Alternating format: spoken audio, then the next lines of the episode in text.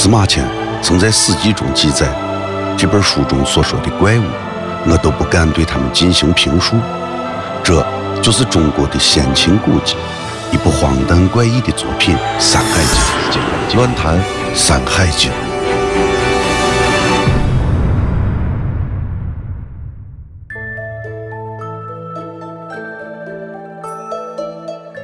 山海经》的海外南经中有一则是关于比翼鸟的传说。文中说到，这种鸟有青色、红色间杂的羽毛，两只鸟的翅膀必须配合起来才能飞翔。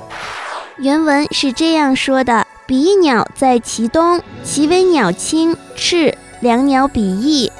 古典诗歌中的比翼鸟常被作为爱情、友谊等人伦关系的隐喻，其渊源可以追溯到《诗经》及上古神话。神话传说中的比翼鸟，或作为灾异的征兆，或作为朝会等国家大典中的祥瑞之物。古代神话和小说杂传的相关记载可知，比翼鸟的原型应是俊翼、毕雉一类的鸟。主要分布地区自青海东南部、甘肃、陕西南部、贵州、湖南、广西等地。